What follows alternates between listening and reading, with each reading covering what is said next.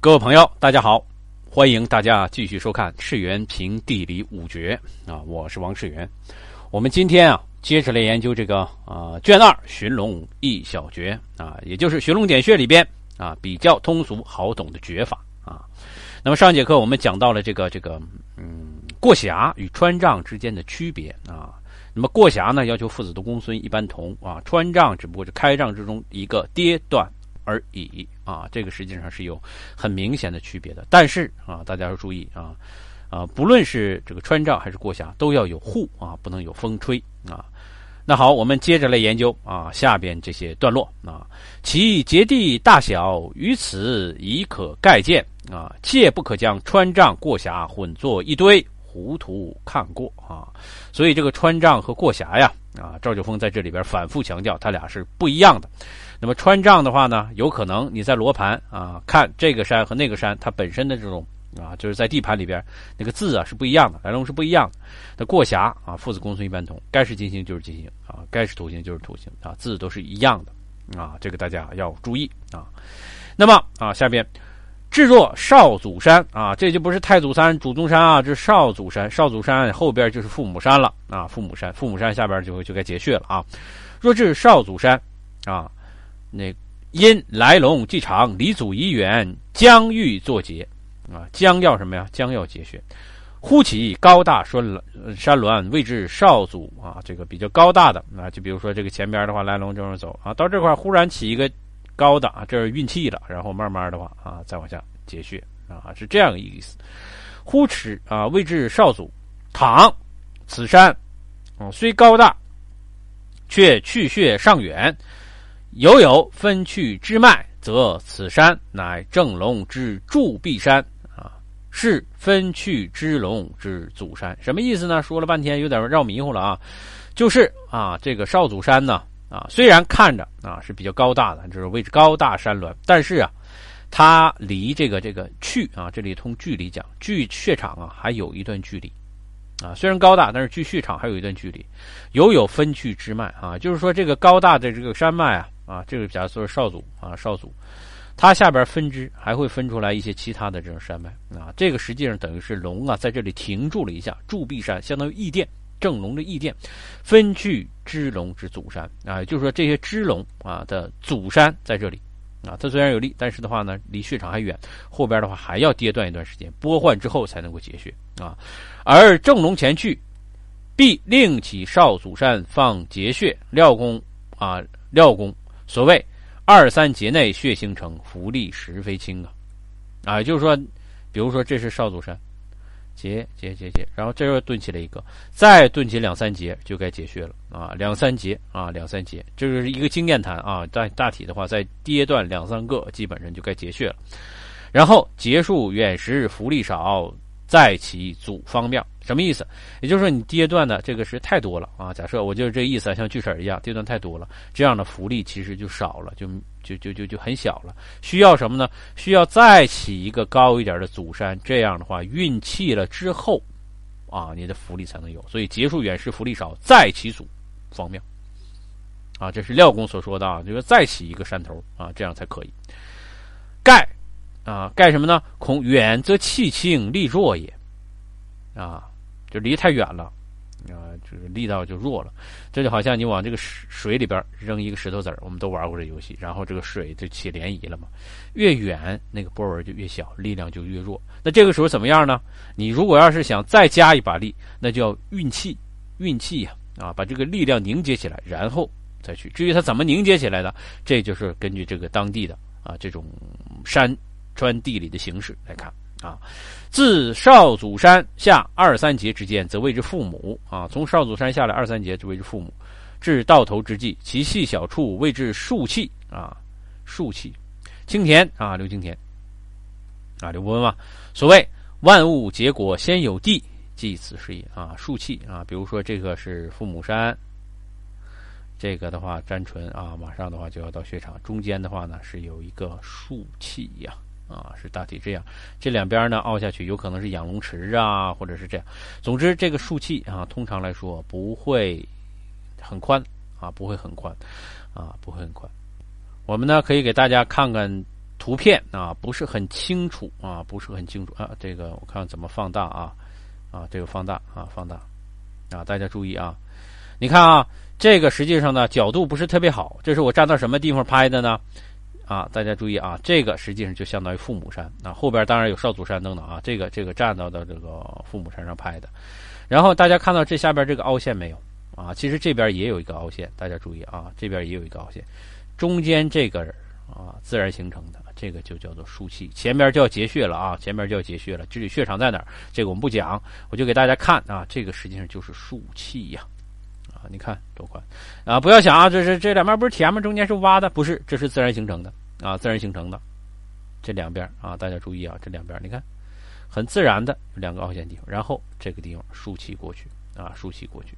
啊，这个就是所谓的竖气，两边这两边也是有护的啊，不是说什么都没有啊，空的，不是空堂的，这这两边都是有护的啊，竖气啊。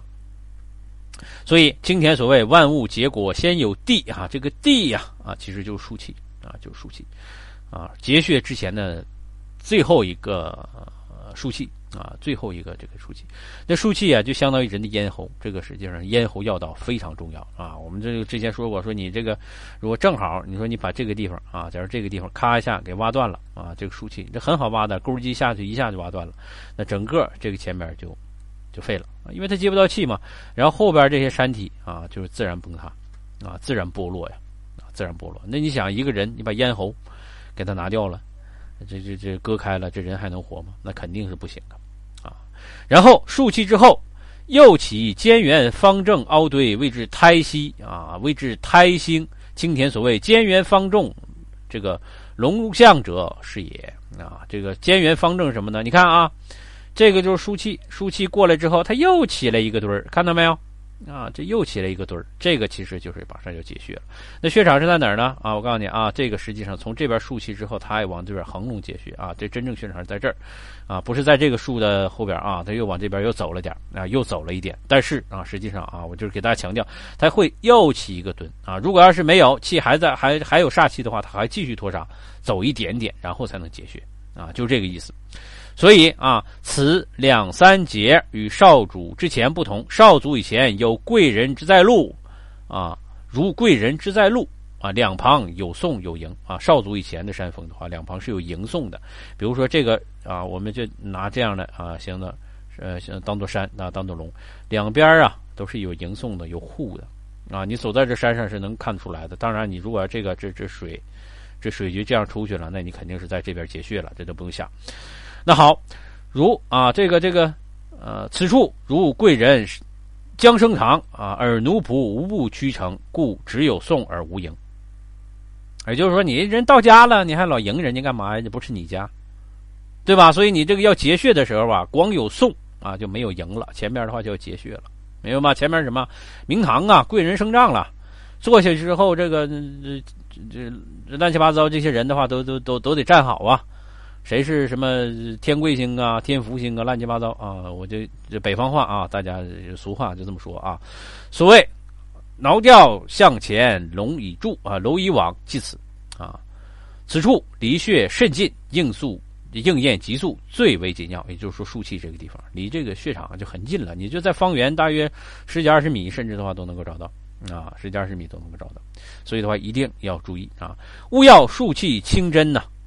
转变秀丽，则其溶解方针，啊，所以输气前后的话，这种脱沙呀、石头啊、土啊，啊，这个很重要。然后的话呢，你其实这个时候就开始正穴了。怎么正穴啊？三七六秀风啊，我之前讲过呀。你下罗盘找，你看相关的位置，啊，相关的位置是不是能够正好是在天心十道这个十字线上的话，这个就是穴场。另外一点的话，就是这个水口。啊，还有一个啊，就是这个罗盘本身之上的话，它有一个这个这个正好复兴期的分金啊，正好能够压得上。还有一点的话，就是不能有凹峰，你是感觉到你站到这个地方前边这个明堂周围的话，都护得很好的啊。关键位置的话，它是有山峰啊，其他的位置不是说没有，它是低矮下去，但是的话，远处是一定有护的，嗯。然后后边是什么？又要细细看入手处，必须丰肥圆满啊，也就是龙入手的地方，饱满圆肥嘛。秃山肯定不行，如阴阳。资度二窍之上啊，就是也就是其实就是阴阳啊，脾呀，那那字念脾啊，这个不对。其小腹无不圆满，再经罗盘内盘看此处在某字上，啊，这就拿罗盘吧，下罗盘可以量了。系四局中已定心鬼合龙生旺之地，啊，前面我们讲这个龙啊，这个这个，你比如说这个这个火局龙，啊，火炬木戌催书，那是什么龙啊？